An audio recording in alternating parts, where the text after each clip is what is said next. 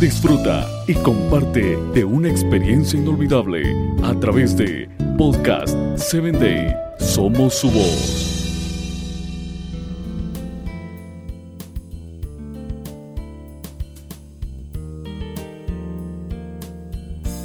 Hola amiga, ¿qué tal? Te saludo nuevamente a través de tu programa Voces del Corazón. Soy Nayeli La Triste. El día de hoy nuestro tema se titula Sumisión. Y quiero recordarte que estamos reflexionando en el devocionario Mujer segura de sí misma de la autora Joyce Meyer. La cita bíblica de hoy la encontramos en la primera carta de Pedro, capítulo 3, verso 1. Asimismo, esposas, sométanse a sus esposos, de modo que, si alguno de ellos no cree en la palabra, puedan ser ganados más por el comportamiento de ustedes que por sus palabras. Por el bien del orden, Dios instruyó que las esposas sean sumisas a sus maridos. A muchas mujeres no les gusta la palabra sumisión en particular, pero piensa de esta manera. No se puede tener a dos personas manejando un automóvil al mismo tiempo. Sin embargo, nunca fue la intención de Dios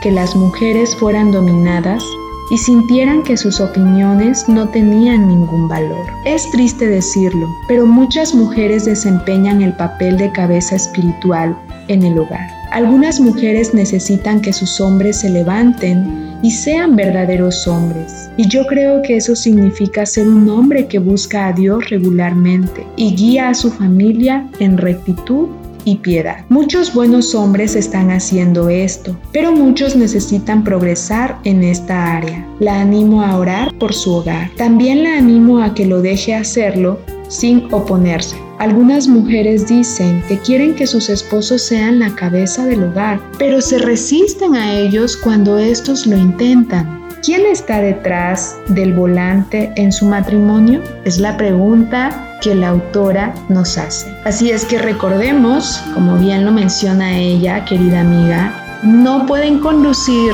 dos personas un automóvil, ¿sí? Y de esta manera el Señor ha determinado que el varón sea la cabeza del hogar. Oremos, Señor, tu consejo para mí es siempre bueno.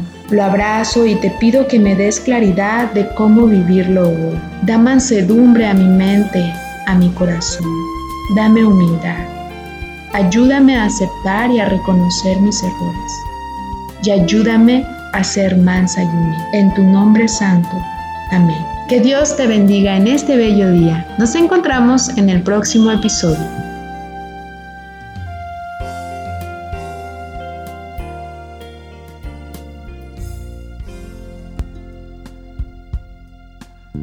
Síguenos en www.podcast7day.com. Hasta el próximo episodio.